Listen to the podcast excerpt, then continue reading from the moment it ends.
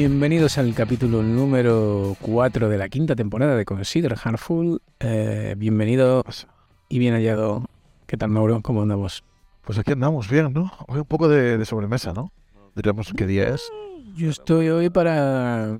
Llevo una semanita muy loca y estoy, estoy para que me entierren. Parece, pareciera que, que fuese viernes hoy, ¿eh? Uf, estoy hecho polvo. Un viernes por la- después de comer. Uf, uf. Bueno, el cuerpo pide, pide siesta, la verdad. ¿Qué quieres que te diga? Siempre hacemos un hueco, ¿no? Para poder esparcir. Hombre, nosotros nos, nos debe- nos debemos a nuestra audiencia y a, a nuestro patrocinador, por supuesto. Pero que no diremos el nombre porque No. aún no nos paga. No, porque es la mejor publicidad que le podemos hacer. No hablar de él. es la publicidad inversa. Esto habría que, habría que pensarlo. Esto, esto bien pensado. Cuidado, eh. Cuidado que este es un video. esto es un video. Bueno, bueno, ¿de qué quieres que hablemos hoy? Tenías un tema. Vale, ahí. vamos, vamos a introducir el tema. Este- no, no hay, no hay un título. No, esto a ver, a ver qué título le ponemos después a esto, tú que eres ingenioso y tal, ¿vale?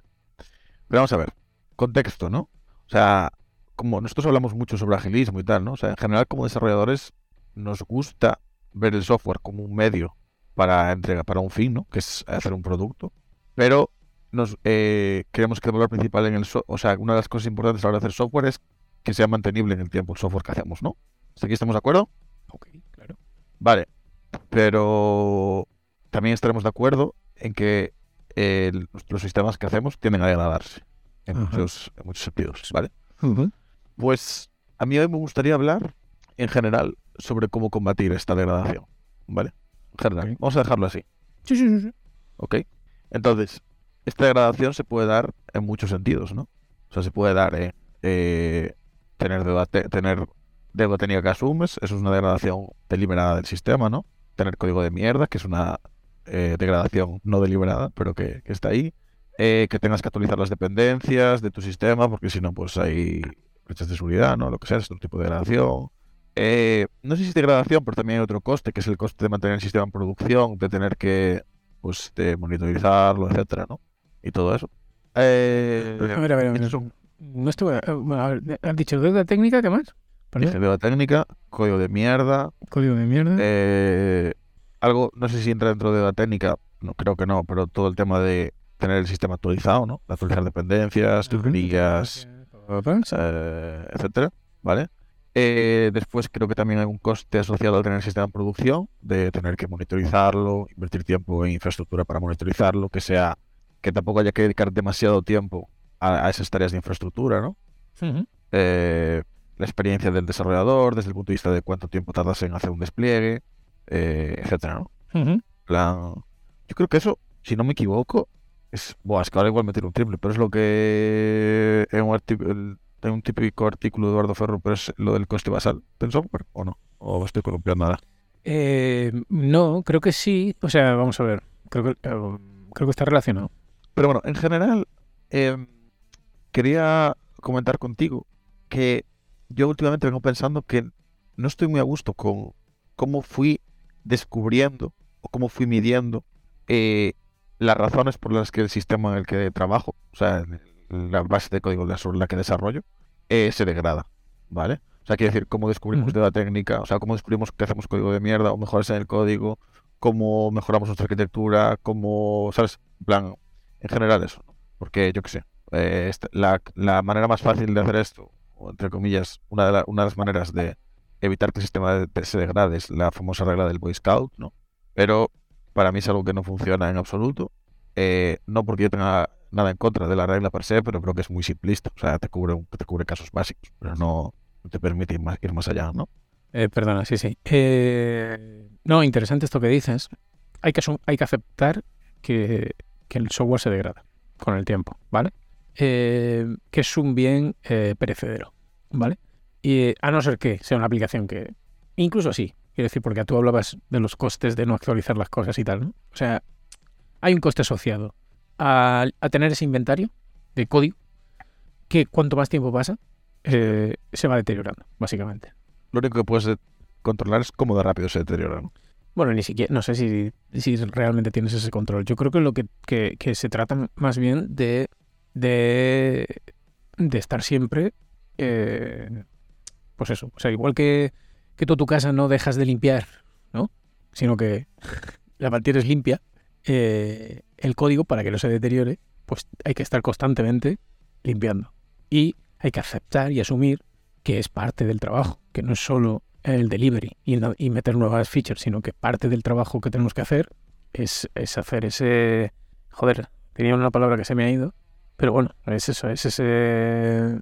Y o se mantiene, mantener esa base de código actualizada, limpia, en condiciones, ¿vale? En condiciones para entrar a vivir. ¿vale? Estamos en ese punto en el que ya asumimos, damos por hecho que la entropía existe, que el código se deteriora y que es parte de, del trabajo. Bien. Totalmente de acuerdo. ¿Qué es esencial entonces? Para mí es aceptarlo, ¿no? Y como, y como tanto, y como, o sea, y como parte de aceptar que, que hay que hacer ese trabajo, hay que darle tiempo al equipo para que lo haga. ¿Has pensado en eso? Eh, es que es curioso, es curioso porque no siempre ocurre. Ah, vale, sí, porque tú ahora vas a venir aquí a defenderme el Slack, ¿no? Eh, eh, o sea, he dado un poco un paso atrás porque has, empezado por una práctica técnica, pero creo que es importante, antes de, tirarte a lo técnico, estar seguro de que tienes las condiciones necesarias para luego aplicar cualquier otra cosa que se te ocurra que puede ser bueno para mantener el código en un estado aceptable. Cosa interesante aquí. Es que el otro día hablamos de esto, pero ya no me acuerdo si fue dentro del podcast o fuera. Pero lo de los thinkers o los. ¿Cómo era? Eh, vendors, vendors and eh, makers, ¿no? Vendors and makers. Vale, eso. Eh, yo no tiene mucha relación con esto. Por ejemplo, yo soy una persona que no necesito generar Slack porque soy lento por defecto porque pienso mucho en, esto. O sea, yo igual, de, igual pienso demasiado, ¿sabes? En plan, al, al momento de estar implementado. Yo creo que no. Porque y ahora si quieres ya vamos al Boy Scout. Eh, hay cosas que requieren dar un paso atrás, o sea, salirte del, desarrollo de una feature para poder hacer cambios más integrales. Claro, este es el punto que quería yo tocar. O sea, ¿cómo, cómo hacemos eso? O sea, ¿cómo atacamos los problemas de grano gordo?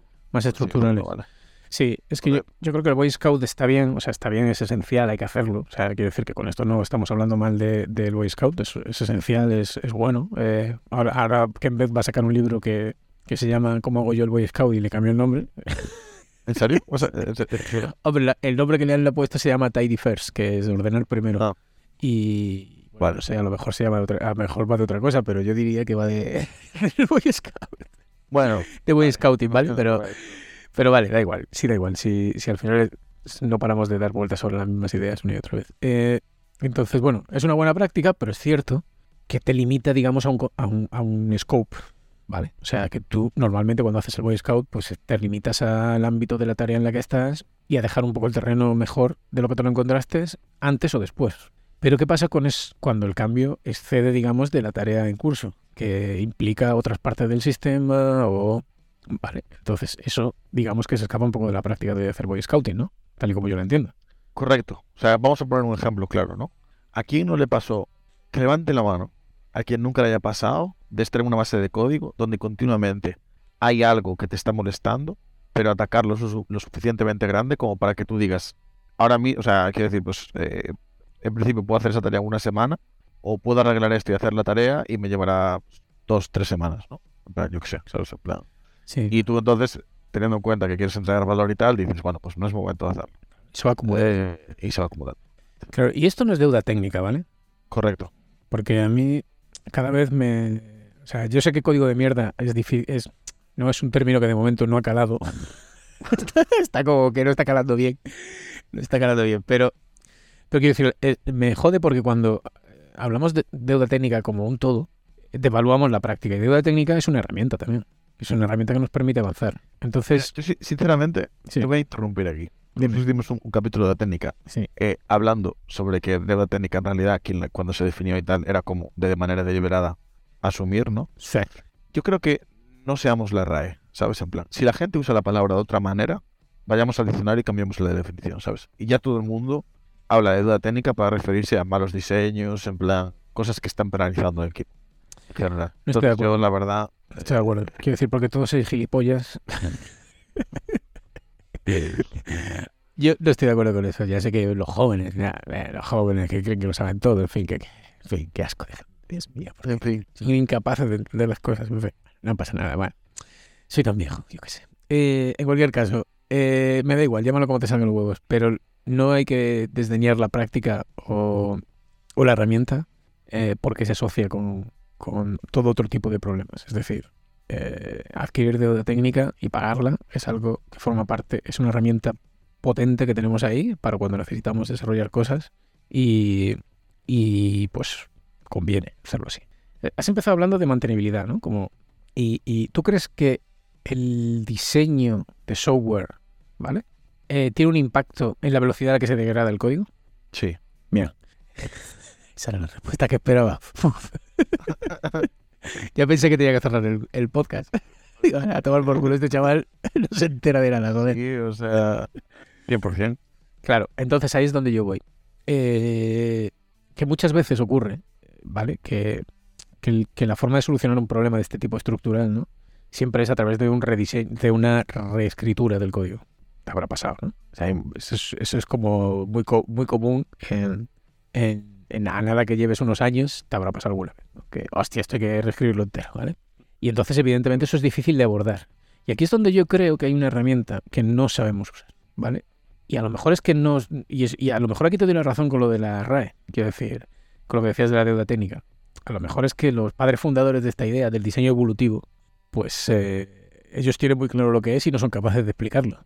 O sea, tú, tú hablas del diseño evolutivo como esa herramienta, ¿no? Es que dijiste hay una herramienta que. Sí, sí, sí, exactamente. Como una herramienta, eh, o sea, como nos, que nos permita evolucionar el diseño de la aplicación a pequeños, o sea, de una forma evolutiva, sin tener que afrontar grandes reescrituras. Tú hablabas al principio de aquí no le ha pasado esto tal y al final se ha terminado acumulando porque no era el momento de hacerlo, ¿vale? Pero parece que no sabemos manejar otra forma de hacerlo, que es, bueno, vamos a intentar pagar un poco de esto o intentar arreglar un- una parte y llevándolo hacia un diseño, hacia el diseño donde queremos llegar en algún momento. ¿Sabes lo que te digo? O sea, no sé si me estoy explicando o estoy... Totalmente. Yo aquí, mi experiencia en este sentido, y es una de las cosas que mejor me funcionó siempre, y que más casa con las bases de código con las que trabajé considera que consideraría que eran malas o más difíciles de mantener o más degradadas, ¿vale? Yo sabes que soy muy DDD evangel- evangelist.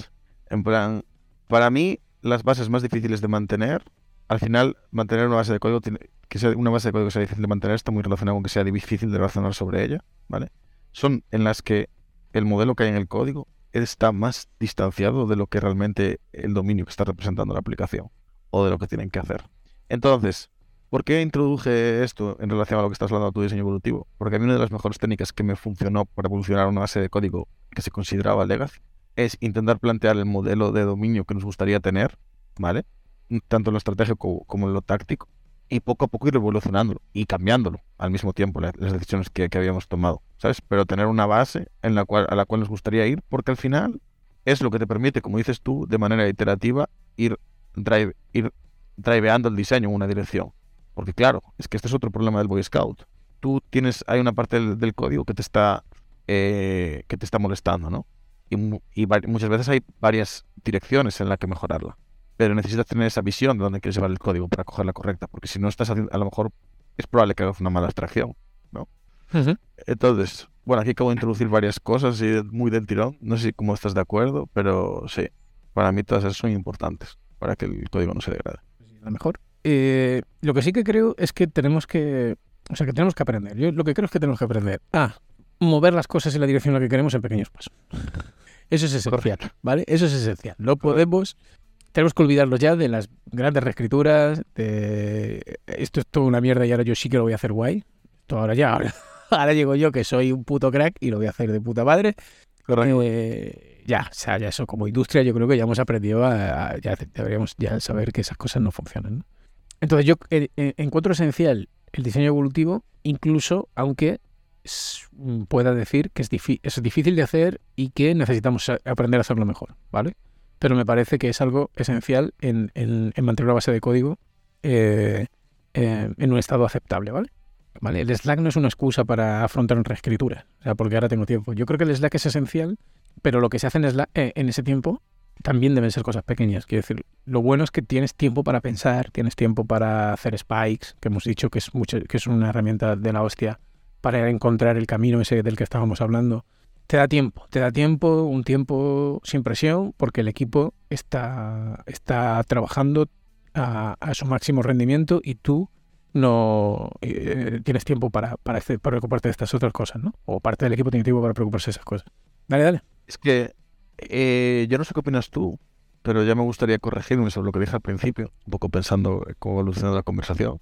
Cuando ponemos el ejemplo de que a veces hay tareas que sabes que puedes afrontar una mejora, pero no lo quieres afrontar por el tiempo que crees que te puede llevar, en mi experiencia es porque normalmente ya lo primero que tienes que hacer es pararte a pensar en eso, en cómo lo quieres mejorar.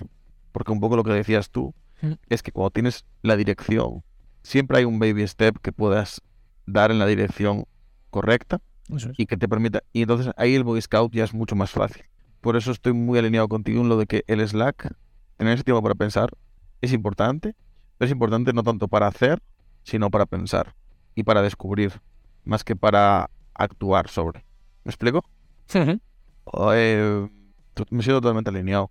Porque yo creo que donde la estamos cagando ya es en la parte de descubrir. De crear esa visión colectiva de cómo está el código, de qué arquitectura tenemos, de dónde están, de dónde están las cagadas. Y al final, ese tipo de problemas es muy complicado solucionarlos.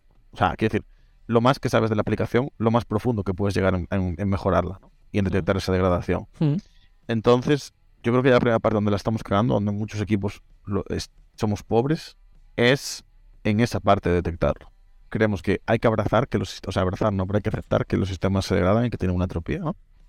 Eh, creemos que, una, que por este, por este motivo hay que tener tiempo para atajar eso, el problema, pero no para atacarlo como solucionarlo, sino como para crear esa visión de hacia dónde queremos evolucionar o qué problemas son los más importantes y cómo queremos solucionarlos, ¿no? Etcétera, ¿no? Eh, sobre todo, bueno, perdón, vale, y entonces eventualmente atacarlos, ¿no? Eh. Aquí a la hora de atacarlos, que es un poco después de, esta, de este resumen, a donde quería ir, yo creo que hay dos maneras, ¿no? O sea, porque al final hay varios tipos de problemas. Hay problemas que eh, eh, nunca van a estar relacionados al Boy Scouting o a una tarea de desarrollo en concreto, pues tipo el que decíamos. Eh, actualizar X librería o nuestra build tarda cuatro horas en hacerse o tal, ¿no? Ahí pues vas a tener que sacar una tarea y hacerlo, ¿vale? No... ya es raro que un día picando de X regla de negocio se te ocurra, ostras, voy aquí, voy aquí a... Ha pasado, ¿eh? están dando casos. Ha, llegado el cliente y ha dicho, oye, es que no puede ser. He visto que, el, que la, que la tarda cuatro horas. No puede ser. Eh, véteme ahí una historia de usuario, por favor, que sea que, que el cliente quiere que la pipeline tarde una hora. Correcto. Entonces, eh, lo bueno de las que son así tipo DevEx, de eso, de temas de tiempo de build y tal, es que hay métricas claras, ¿no? Entonces tú, periódicamente el equipo puede, puede evaluarse y preguntarse, ¿no? En plan, rollo, poner las métricas y decir, en plan, pues eso, cuánto tiempo tarda en ejecutarse nuestros tests, cuánto tiempo tarda una build en hacerse, cuántas veces desplegamos al día, etcétera, ¿no? Y sobre eso puedes crecer. Pero luego están las de la deuda técnica, ¿no? ¿Cómo hacer? Porque creo que esto, sobre esto se habla poco, para que el equipo comparta sus, sus sentimientos y crear una visión, pero de verdad, sin perder tiempo, o sea, eh, de manera eficiente, cómo conseguir tener la visión del equipo de qué cosas le están restando y tal. Porque muchas veces, con las percepciones del equipo, ya es suficiente. Lo que pasa es que lo que hay que tener es una manera buena de poder juntar todas las percepciones de la gente y poder concluir cuáles son las cosas que realmente están restando al equipo, etcétera. Sí, a ver, ¿No? yo creo que normalmente a nada que, a nada que sea un equipo que trabaja, más o menos sabe lo que le jode. Lo digo, lo digo en serio, lo digo en Por serio. eso. Por eso, por eso digo, digo o sea, lo de las métricas está guay. La métrica está bien eh, porque, bueno, pues nos gustan las métricas, ¿no? pero... Y porque nos dan... Sobre todo lo de las métricas está guay porque sabes si mejora. ¿no? O sea, si tienes una métrica, siempre puedes ver, eh, evaluarla en el tiempo y eso es, es, es, es interesante. Pero evidentemente, el equipo sabe sus dolores. Y... Pero yo no, no creo que eso sea tan difícil. ¿Tú crees que es difícil? Porque lo has expuesto como una cosa bastante compleja y no entiendo muy bien por qué. Yo creo que en general se hace poco. El, intentar recoger el feedback del equipo de en qué cosas, en qué cosas, qué dolores hay, ¿no? Eh, intentar generar esa visión, intentar priorizarlo, intentar en general aplicar las técnicas que, que aplicamos para priorizar los incrementos de producto, intentar aplicarlos para priorizar, eh, bueno, donde haya más, donde haya más waste, ¿no? En cuanto desde el punto de vista de desarrollo. Eh, Bueno, yo en general es la sensación que tengo cuando empezaba el podcast y decía, tengo la sensación de que en todos los equipos donde estuve lo hice mal, iba por ahí. Pero era como todo muy reactivo. Muy, no había nada, no había nada como de manera periódica hablar sobre estos temas ni nada de eso, sino que era como llega un momento que el dolor ya era tan grande que es en plan, pues este problema se ataca. Pum. Ahora toca este. Y tres meses después, pues esto ya no está doliendo tanto que tal. Pero es como siempre te queda la sensación de, buah, a ver, igual un poquito antes, ¿sabes? Rollo como que llegamos a, a- a que el dolor fuese muy extremo para decir que tal, ¿sabes? Pues eh, no lo sé. Puede ser. De tampo- es que, o sea, no, cuando te digo no lo sé, digo, no, no estoy seguro de que eso sea. No lo sé. Eh, quiero decir, tú lo es como algo malo, pero ¿podrías describir cuál ha sido la. O sea, aparte de la, el- la falta de, com- de confort, ¿vale? Porque, claro, a nadie le gusta estar en medio de un montón de código de mierda metiendo cosas, pero, pero a veces es, es, es mejor, quiero decir, a veces es lo mejor que puedes hacer, es lo menos débil, ¿sabes? A veces Correcto. meterse demasiado pronto es, es también un fracaso. Entonces, Claro, pero yo, es que yo no estoy hablando ni de uno ni del otro, ¿eh? ya, ya, ya, ya, pero quiero decir, no entiendo por qué es malo eh, posponerlo, ¿vale? Hasta que el dolor es gigante. Sea, puedo ver, yo podría anticipar algunos casos en los que es malo, ¿vale? Porque hay cosas que, que sabes previamente. Yo recuerdo, por ejemplo, eh, en alguna compañía eh, que teníamos SQL Server, una versión súper antigua, había que actualizarla y nunca había tiempo para actualizarla. Evidentemente, eso es algo que sabes que te va a explotar en la cara. Va a haber un momento en el que va a perder Claro. soporte. Pero es que ¿sabes, ¿sabes cuál, cuál es la diferencia? O sea, yo no, te pido, yo no te digo que tenga que ser antes o después, pero te digo la diferencia entre que sea consciente o inconsciente. Vale, esa es otra movida. Eso sí es otra ¿Entiendes el rollo? De, en plan de, esperamos a que el problema, ¿sabes? En plan rollo, a que realmente sea un problema para atacarlo, versus de manera consciente nos preguntamos si hay cosas que nos frenan lo suficiente como para atacarlas. Y yo creo que, que hay algo más ahí, que hay técnicas que aplicamos a la hora de eso, de priorizar cuáles son los incrementos de producto que hacemos y tal que podríamos aplicar a la hora de priorizar eh, cuáles son los problemas que tiene el equipo desde el punto de vista técnico, ¿no? Pues eso, Pues yo creo que ahí discrepamos bastante. ok. ¿Vas a Yo- justificarlo o...? No, a ver, es que no mm, tampoco tengo una tampoco tengo una argumentación sólida, quiero decir. Me da a mí, me da a mí en, en mis eh, tripas, ¿vale? Por, por experiencia y tal, que mm, o sea, realmente por qué viene, o sea, por qué priorizamos, por qué intentamos utilizar el producto como driver, porque porque es la única el único indicati- indicativo real de que es importante y que no, ¿vale? Que es lo que le importa al, cliente, al usuario. Eh, ¿Qué le importa al equipo desde el punto de vista técnico? Es irrelevante. Eh, que te, que te duele a ti mucho o que te duele a ti poco, no sé qué. No sé yo si de verdad es un buen, es un, es una buena guía o un buen driver para elegir qué es mejor re- arreglar o qué no. A mí me gusta mm, la visión esta de, de intentar allanar el camino de la mano de por dónde va el producto. Con esto quiero decir, Claro, pero es que eso es un input que tienes que meter ahí también. Pero es que, vamos a ver, aquí de hecho hay dos cosas muy importantes. Que por un lado está, quiero decir, es que al final, muy interesante lo que has de decir, ¿eh? Pero yo también lo veo claro, o sea, también lo veo, lo veo claro, entre comillas, todo claro que lo puedo ver. Pero el descubrir, el descubrir o el sacar a la luz problemas o concerns y generar esa visión, ¿vale? Eso lo tienes que hacer en el momento, es interesante que lo hagas en el momento que, que lo vas descubriendo, ¿no? Pero eso no quiere decir que sea Mm. importante el atacarlo, por lo que tú dices. eso es. Aquí está el concepto, que yo creo que es lo siguiente, de estrategia de ingeniería o de estrategia técnica o lo que sea, donde tú intentas machear la estrategia de producto, te- intentas machear los incrementos técnicos con la estrategia de producto. Entonces te haces la pregunta de, eh, eh, dices, ostras, estos son nuestros tres objetivos para los próximos cuatro meses. ¿Cuáles creéis que podrían ser los, lo, que, que- lo que nos podría ralentizar o prevenir de hacer esto? Y ahí pues pon- poner pues, cosas tangenciales a todo el desarrollo, pues tipo Eso. el build, el tiempo de build, o si sé que vamos a hacer, eh, yo qué sé, autenticación, y sé que la autenticación está mal, ¿sabes? Pues vamos a intentar paliar esta, esta, este problema de la autenticación, ¿no? En plan, totalmente de acuerdo. Pero para poder detectar el problema de autenticación, tuviste que generar esa visión antes. Entonces sí que es interesante que el, descu- el descubrimiento Hmm. Con el a- al día, por así decirlo. En plan, no la priorización, pero sí el... A ver, intento, intento no pensar que eres idiota y que tienes que hay un hilo conductor. no, en serio. No, veo tu punto totalmente eh, y me interesa mucho porque estoy haciendo lo mismo que haces tú, que es darte para luego meterte una patada en, los Bueno, en el costado. Eh, no, no, me interesa mucho porque el tema de la, de la estrategia de software y tal, me parece que es un tema que usualmente tampoco se tiene mucho en consideración y tal. Pero Pero al final, eh, eh, no olvidemos eso, que la estrategia de software también tiene que estar alineada a los objetivos de producto, ¿no? Eso me parece esencial. Tú dices, es que deberíamos tener, o sea, si no entiendo mal, ¿no? Tu, tu punto es, es que es difícil eh, elaborar una estrategia de producto si no tienes identificados los problemas que tiene el equipo, ¿no?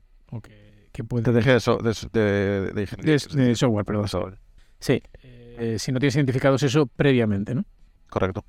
Ya, pero eso es como ver la estrategia de software de una manera muy estática también, ¿no? Y yo creo, yo creo que tampoco se trata de eso, ¿no? O sea, la, la estrategia de software eh, tienen que estar claros cuáles son los objetivos, eh, cuáles son los impedimentos que ves, pero eso tiene que seguir iterándose, quiero decir, los impedimentos que ves hoy a lo mejor eh, mañana son más, son menos.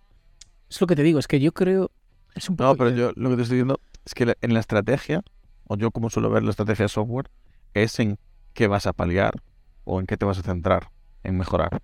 Hmm. Eh, de- claro, eso ya son, en plan, digamos, de los problemas que tú identificaste, o sea, de la visión colectiva que tienes de cómo está la arquitectura y de qué problemas y olores hay, y olores y dolores, eh, es cuando, eso, rollo, cuando decides cuáles, en, en cuáles vas a enfocarte, ¿no? Es que yo no Y creo yo que vayas que- tan al detalle. O por lo menos yo no creo que, que haya que ir tan al detalle cuando... O sea, llega un momento en el que sí, pero eh, realmente tampoco ni siquiera tiene por qué ser algo que, que un problema que, que, que tienes, sino puede ser un- riesgo que prevés. Pero tampoco ni siquiera tienes por qué... Lo que tú decías, ¿no? La autenticación. Pues a lo mejor la autenticación está bien, pero, pero sabes que vas a tener que afrontar unos retos en cuanto a la autenticación. Entonces sabes que es algo a lo que vas a tener que dedicar tiempo independientemente de que el código esté deteriorado. Yo, no veo esa relación tan clara entre mantener la base de código limpia y la estrategia de software.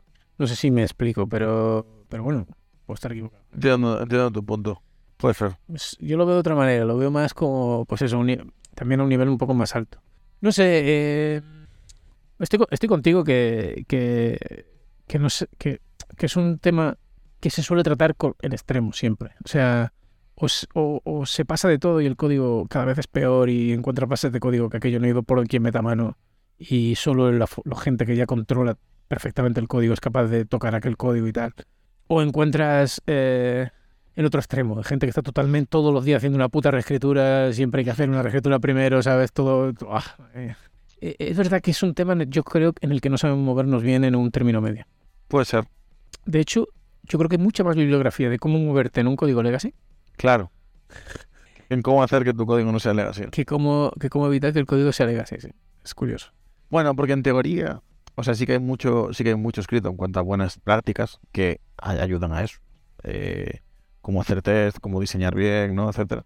Pero claro, es que hay poco en cuanto a esas prácticas asumen, eso, es- todo eso asume lo que tú dices, que si haces eso nunca se va a degradar, pero no hay nada en plan a cómo combatir la, eh, la degradación sin llegar al caso extremo, ¿no? Ujú. Está súper degradado el sistema y ya es un dolor constante y tienes que deliber- act- continuamente combatirlo. Bueno, no sé si nos queda algo por tocar, loco. Eh, Creo que no, y, y es muy interesante. A mí me gustó mucho, tío. A mí me gustó más. No, no, a mí más. Pues nada, nos despedimos con el mejor capítulo de esta temporada. Eh, el tiempo lo dirá, pero yo diría que muy bien se tiene que dar, muy mal se tiene que dar para que este no sea el mejor capítulo de la temporada, porque a partir de aquí todo es cuesta abajo, chicos y chicas. Podéis de suscribiros. Nos vemos en el siguiente. Chao, Paulo.